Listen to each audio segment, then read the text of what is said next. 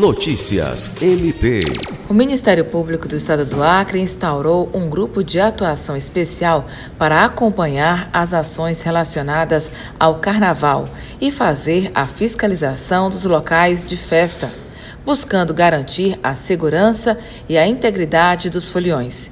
O grupo é coordenado pelo Procurador de Justiça, Dr. Carlos Roberto Maia, e tem como foco a proteção de públicos vulneráveis, como crianças, mulheres e pessoas transgêneras.